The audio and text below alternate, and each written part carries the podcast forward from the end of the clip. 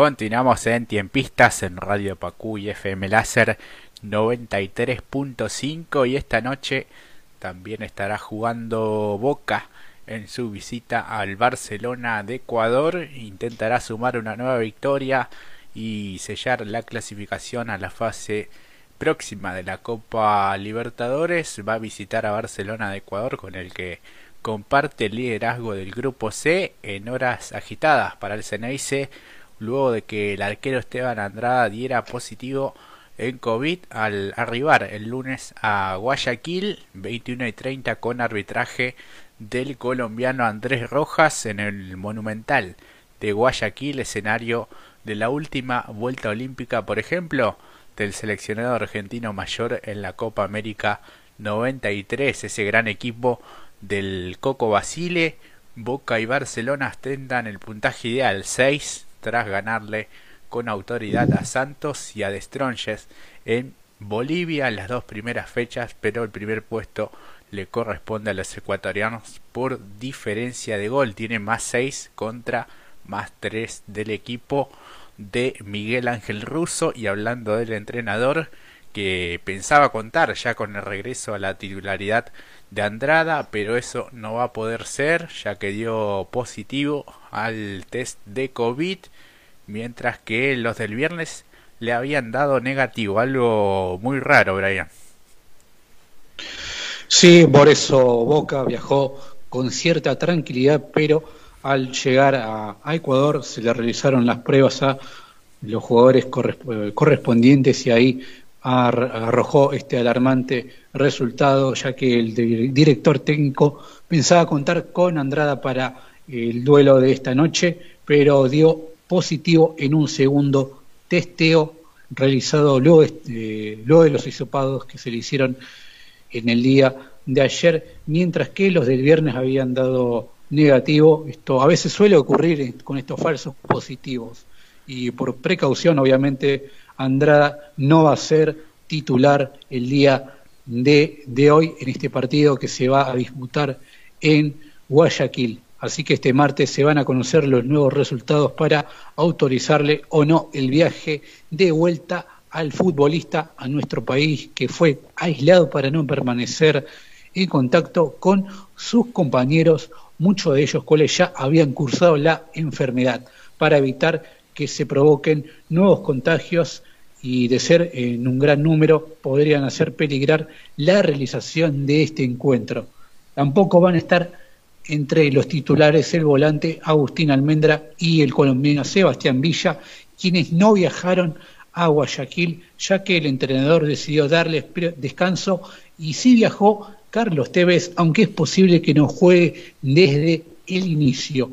Barcelona es el equipo del momento en Ecuador y tiene un neto corte argentino. Su entrenador, el cordobés Fabián Bustos, de 52 años, cuenta con seis compatriotas en el plantel. Estamos hablando de el arquero Javier Burray, de 30 años, con pasado en Sarmiento de Junín y en Gimnasia de Jujuy, los mediocampistas Sergio López, de 32 años, surgidos de Temperley, también Michael Hoyos, de 29 años, iniciado en Estudiantes de La Plata, y Leonardo Martínez, de 26 años, oriundo de San Martín de San Juan.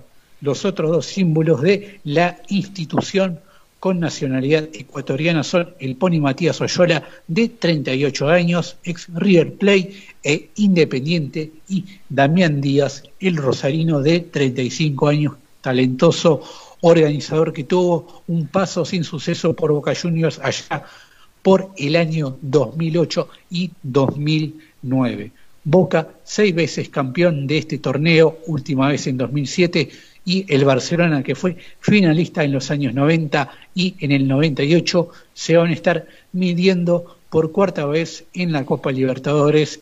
Eh, sus últimos enfrentamientos fueron en las ediciones del año 2003 y en el año 2013. El equipo argentino se mantiene invicto ante el conjunto de Guayaquil con un saldo de tres victorias y un empate. Así que las posibles formaciones para esta noche serían para el Barcelona Javier Burray, Bayrón Castillo, Luis Fernando León, William Riveros y Mario Pineda, Nixon Molina y Bruno Piñatares, Michael Hoyos, Damián Martínez y Leonardo Martínez, los dirigidos por Carlos Gar eh, y adelante también Carlos Garcés. Esos van a ser los dirigidos por Fabián Bustos, mientras que Boca va a contar con Agustín Rossi en el arco, Lisandro López, el caro izquierdos, Emanuel Más y Nicolás Capaldo, Leonardo Jara, Alan Varela, Gonzalo Marioni y Agustín Sández en la mitad de la cancha y arriba se prevé que juegue Cristian Pavón de buen rendimiento la semana pasada ante el Santos y Franco Soldano. Esos serían los dirigidos que para eh, los dirigidos por Miguel Ángel Russo que saldrían al campo de juego con el arbitraje de Andrés Rojas de Colombia en el Estadio Monumental de Guayaquil en un partido que está a punto de iniciar tan solo en 50 minutos y con transmisión de ESPN 3. Así es, un Cristian Pavón que volvió muy bien ¿eh? después de eh, estar eh, colgado, ¿no? En un tiempo no se sabía qué era lo que iba a pasar con él en Boca, pero sin duda es que si lo termina de recuperar el conjunto Ceneice es prácticamente un refuerzo.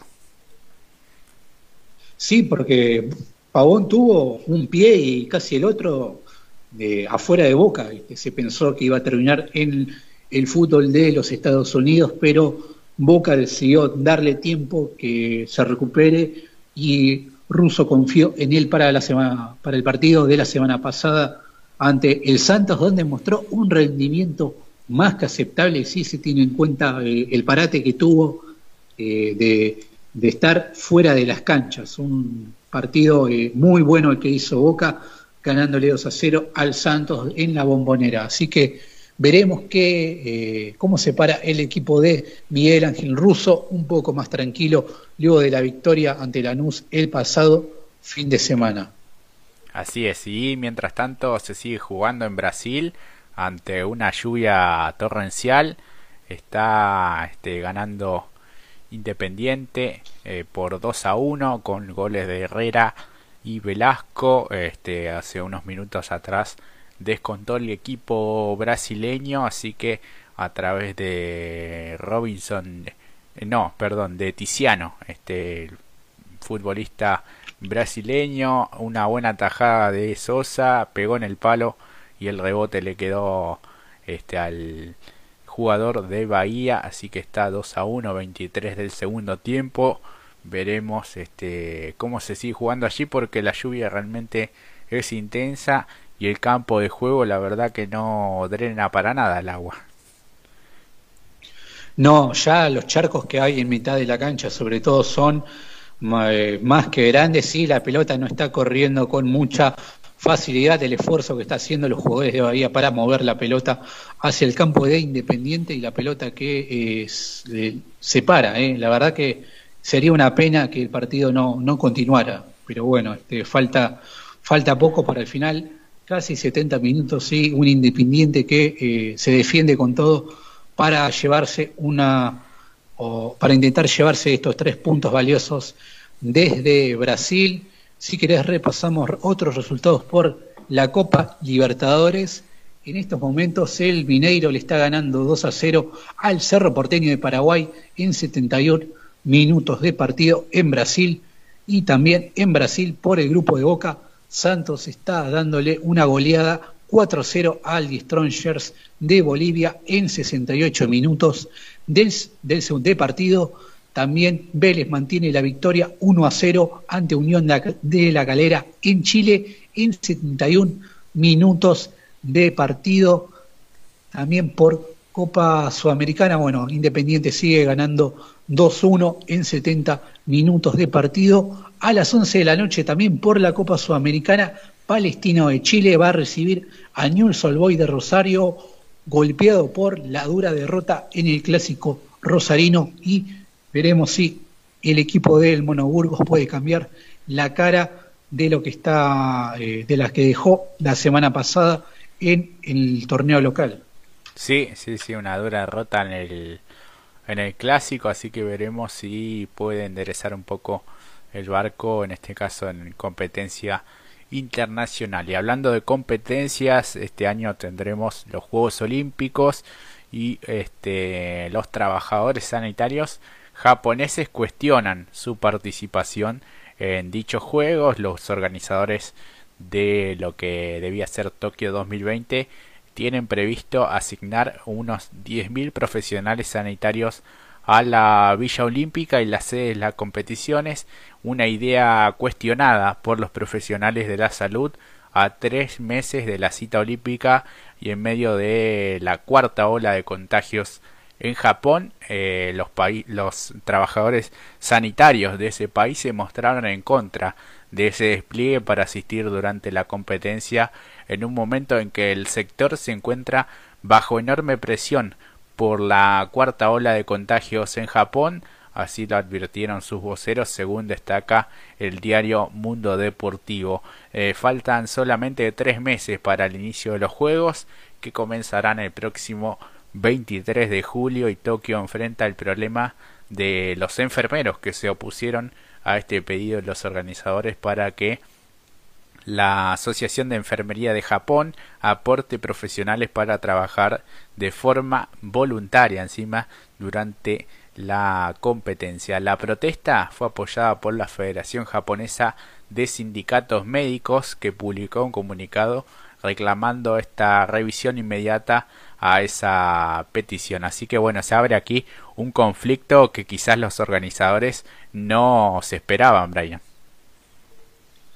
Sí, en unos cuestionados Juegos Olímpicos por esta situación, por el COVID-19, esta protesta que fue apoyada por la Federación de Sindicatos Médicos del el país asiático, en la que publicó un comunicado reclamando la revisión inmediata de esa petición.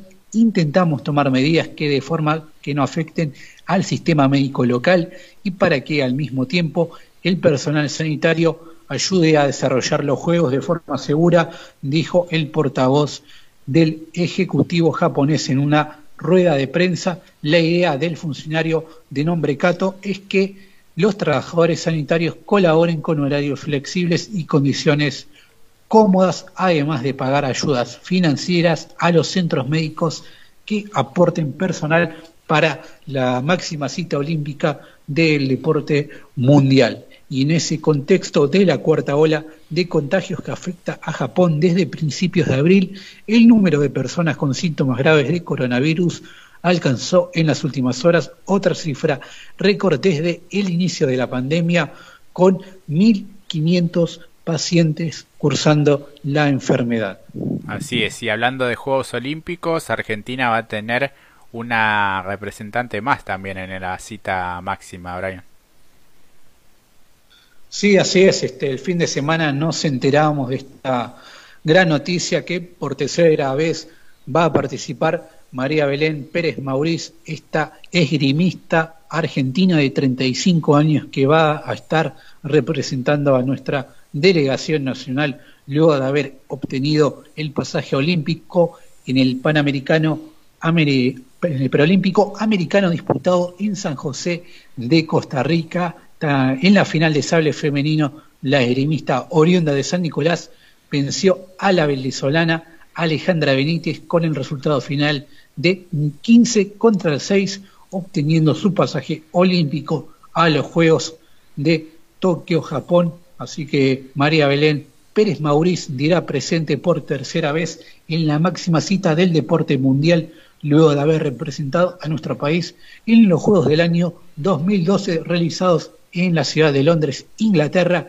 y en los últimos Juegos Olímpicos de Río 2016 viene de obtener una medalla de plata en los Juegos Panamericanos de Lima del año 2019 disputado en Perú. Así que otra gran alegría para nuestra delegación de tener a Belén Pérez Mauriz, esta esgrimista de 35 años que va a representar a la Argentina en Juegos Olímpicos de Tokio.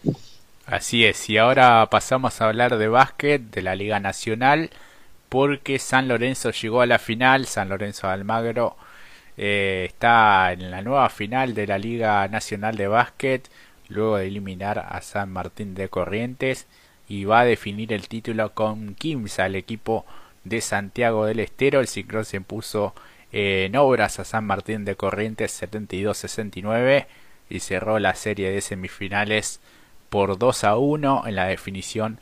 Eh, San Lorenzo irá contra Quimsa y buscará el pentacampeonato. El conjunto santagueño había dejado en el camino a Boca Juniors. Las finales al mejor de cinco encuentros comenzarán este jueves en obras, el templo del rock, Brian.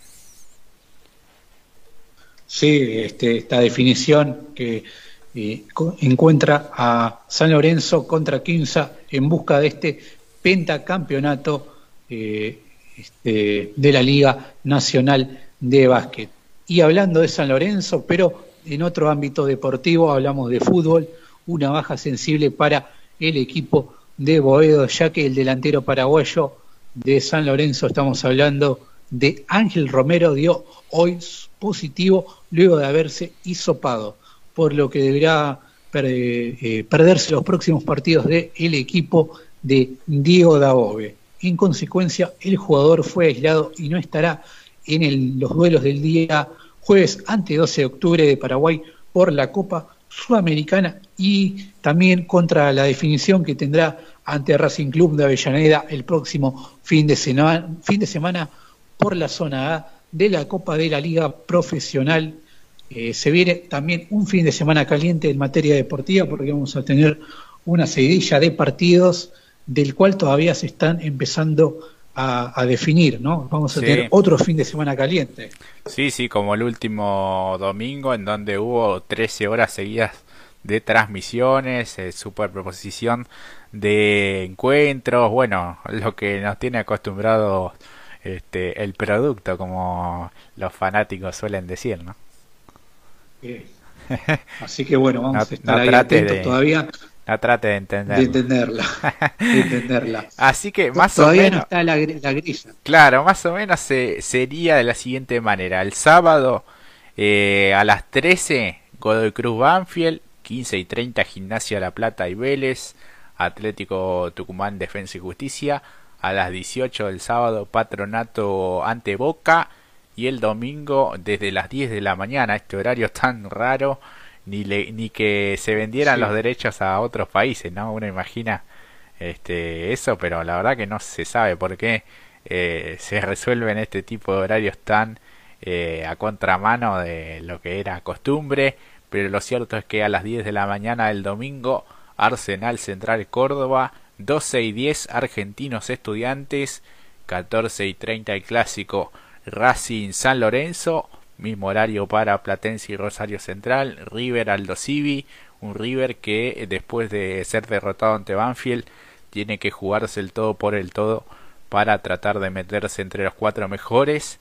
17 y 15 Lanús y Talleres, mismo horario para Huracán recibiendo Independiente y el clásico de Santa Fe, Colón y Unión también en el mismo horario porque depende mucho de los eh, resultados para el último clasificado en ese grupo.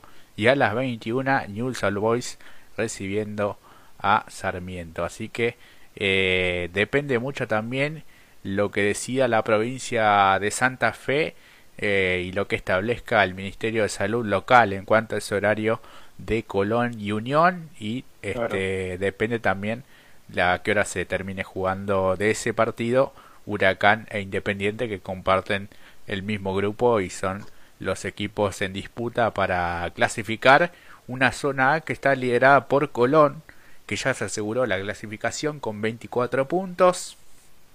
Estudiantes que venció a Platense, el último encuentro tiene 22.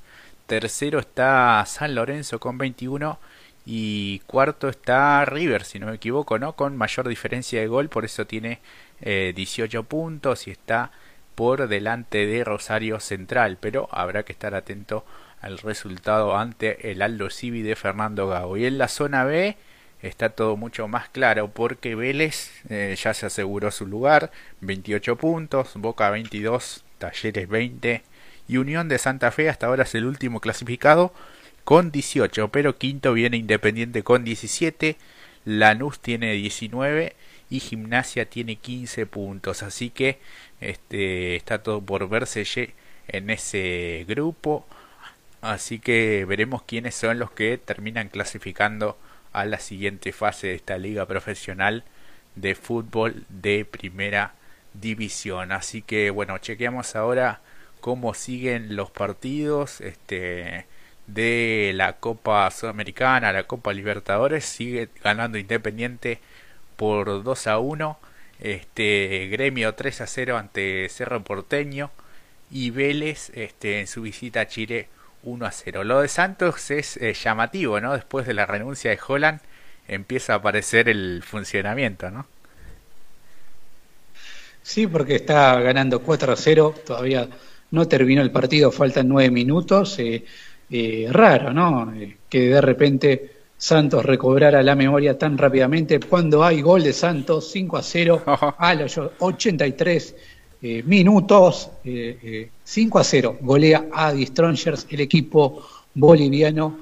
También Vélez está ganando 1 a 0 ahí en Chile, resistiendo y tratando de llevarse esos tres puntos fundamentales luego del brusco comienzo en el torneo continental independiente que está dejando el alma prácticamente. Se está empezando a ver el signo de cansancio de los jugadores cuando faltan ocho minutos para que finalice el partido, sigue ganando 2-1 en Bahía. Y Jorge, déjame hacer un paréntesis en la información deportiva con una publicación que se acaba de, confirmar, una noticia importante para nuestro país, porque se confirmó que la vacuna de Sinopharm va a producirse en, en la Argentina, así lo ha confirmado la Embajada de China en nuestro país tras una reunión de Carla Bisotti con Zhou Xiaoli, el embajador de China en Argentina, que confirmó que se alcanzaron los acuerdos para la producción de la vacuna de Sinopharm en la Argentina. Las farmacéuticas de ambos países van a realizar inmediatamente las consultas para empezar la producción lo antes posible. Es el tuit de la Embajada China en nuestro país. Es una noticia de última hora y una noticia muy importante, Jorge. Sí, la verdad que una sí. Una noticia muy buena. Sí, y vos sabés que la otra vez... Eh, sí, decime. No, sí, sí, continúa, por favor. La otra vez este, charlaba con gente que se aplicó la vacuna eh, Covishield. Este, es la que se hace eh, entre India. Y AstraZeneca. Bueno, AstraZeneca también que no está cumpliendo en este momento con este, con la entrega de las, de las vacunas. Así que bueno, es, positivo que eh, se llegue a este acuerdo con, con China, mientras también hubo algunas reuniones por este, la de AstraZeneca con eh, Oxford. Así que bueno, este, una noticia más que, que importante, así valía la pena eh, resaltarla, ¿no? lo que vos comentabas. Sí, y lamentablemente hay novedades de Brasil, donde ha pasado de todo en los últimos 60 segundos. Sí, este, sí, este, gol de Bahía, empató y ahora hay penal de Sosa a un jugador de Bahía cuando falta poco para el final. Este, se ha desmoronado Independiente. Si querés te pongo el audio.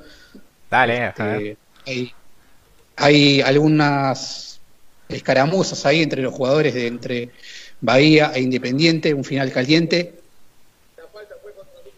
Este, ¿La atajará Sosa? Faltan tan solo cuatro minutos, lo atajará Sosa, veremos. Este, penal malo que le hace Sosa, pero ahora cuando tengamos el audio te lo voy a poner. Todavía están discutiendo Sosa y el jugador brasileño. Penal malo, feo que hace Sosa. Estás para, para relatarlo, Brian, ¿eh? No, yo no estoy para relatar. Está Jorge Barril para relatarlo. No, en este o el Bambín, no sé quién es. Relatalo, relatalo. Dale, animate. Van 39, ¿no? Casi 40. 84 minutos de partido. El brasileño que pone la pelota en el punto penal. Sosa que todavía no vuelve al arco. 2 a 2 el partido. Penal que puede definir este gran, este gran partido. Sosa que vuelve al arco por indicaciones del árbitro. Se prepara el jugador brasileño momentos de tensión. Sosa que lo mira al brasileño el árbitro que dice no se adelanten a los jugadores de Independiente, momentos de nerviosismo en Brasil, 85 minutos va el jugador brasileño, se prepara el uruguayo, el arquero Independiente, penal para Bahía. El árbitro que da la orden, se prepara el jugador brasileño y va. El remate, ahí va, le pega. Tapó Sosa, señores, tapó Sosa, tapó, tapó el arquero Independiente y los jugadores que van a abrazarlo a Sosa, que fue la figura del partido, siguen 2 a 2 Independiente y Bahía. Tremendo final Brasil, Jorge. La verdad que sí. Tremendo, tremendo. En medio, de, en medio de una lluvia torrencial con, con ya sectores anegados y bueno, esta gran actuación de, de, Sosa que se redime después de ese penal, después de lo que fue el descuento y ahora el empate 2 a 2, así que eh, minutos finales eh, con la tensión de este suceso en la previa y todo lo que fue el partido, el condimento de la lluvia le agrega un condimento extra justamente. Sí, este eh, eh duele el 2 a 2 porque Independiente había hecho un gran esfuerzo, pero el cansancio se, se hizo sentir. Lamentablemente Bahía aprovechó la debilidad de Independiente y puso el 2 a 2 y ahora, bueno, este, el tiempo que hacen los jugadores del rojo en un final electrizante. Y sí, ahora va a querer este, quedarse con el punto al menos y no perderlo después de toda la, la complicación que, que hubo. Así que veremos cómo se definen estos minutos. En un rato juega defensa, en un rato juega Boca también. Eh, más tarde a las 23 Newells en un horario insólito, pero este, van a terminar de verlo muy tarde los hinchas leprosos, eh, el equipo del Mono Burgos. Y nosotros ya nos vamos despidiendo, amigos. Así es, nos vamos despidiendo. La verdad que el programa de hoy ha sido intenso de principio a final. Este, un saludo enorme a toda la gente que nos está escuchando, que nos acompaña todos los días, todos los días en Radio Pacú y todos los martes acá en Tiempistas, a todo General Rodríguez por seguirnos eh, ahí en FM Láser. Y yo me despido, Jorge, como siempre, un placer. Así es, y va a quedar guardado este programa y todos los de nuestra radio, así que va a Se me viene a la mente el relato, el relato de Marcelo Bafa. claro, sí, sí. nunca más lo quiero escuchar, por favor. así que bueno, va a quedar allí tu, tu relato inmortalizado este allí en el, en, el audio. Así que bueno, un saludo para Luis, un saludo para Manu de FM Láser 93.5 que siempre nos pone allí en el aire. Así que Brian será hasta el próximo martes, 7 días. Nos vamos a reencontrar el próximo 11 con eh, tiempistas y mañana con punta y taco con grandes protagonistas. Eh, del fin de semana te puedo confirmar que va a estar Jerónimo Gonet, que va a estar Rodrigo Lugón, que son los ganadores del TC Pista Mouras y del TC Mouras respectivamente. Puede haber alguna sorpresita más de otras categorías. Así que bueno, a no perdérselo mañana a las 15. Eh, se, se, mal acostumbraron ahí con Matías Cerantes eh, a recibir un invitado, no solo un invitado, sino son más de un invitado cada programa. Pero me alegra que Punta y Taco siga eh, manteniendo este buen ritmo con estos invitados de primer nivel. Así que, como siempre, Punta y Taco mañana a las 15 en Radio Pacú con la conducción de Jorge Herrera y Matías Cerantes. Así es, así que aquí te dice muy bueno el relato, Brian, así que anda preparándote, capaz que terminamos eh, vos relatando y yo comentando a, algún equipo. No, debut y despedida, le chao, no, me voy, me voy, me retiro, chao. Así que bueno, un saludo para todos, cuídense, que terminen muy bien esta semana, mejor dicho que la transiten de buena manera, hay que seguir cuidándose y respetando los,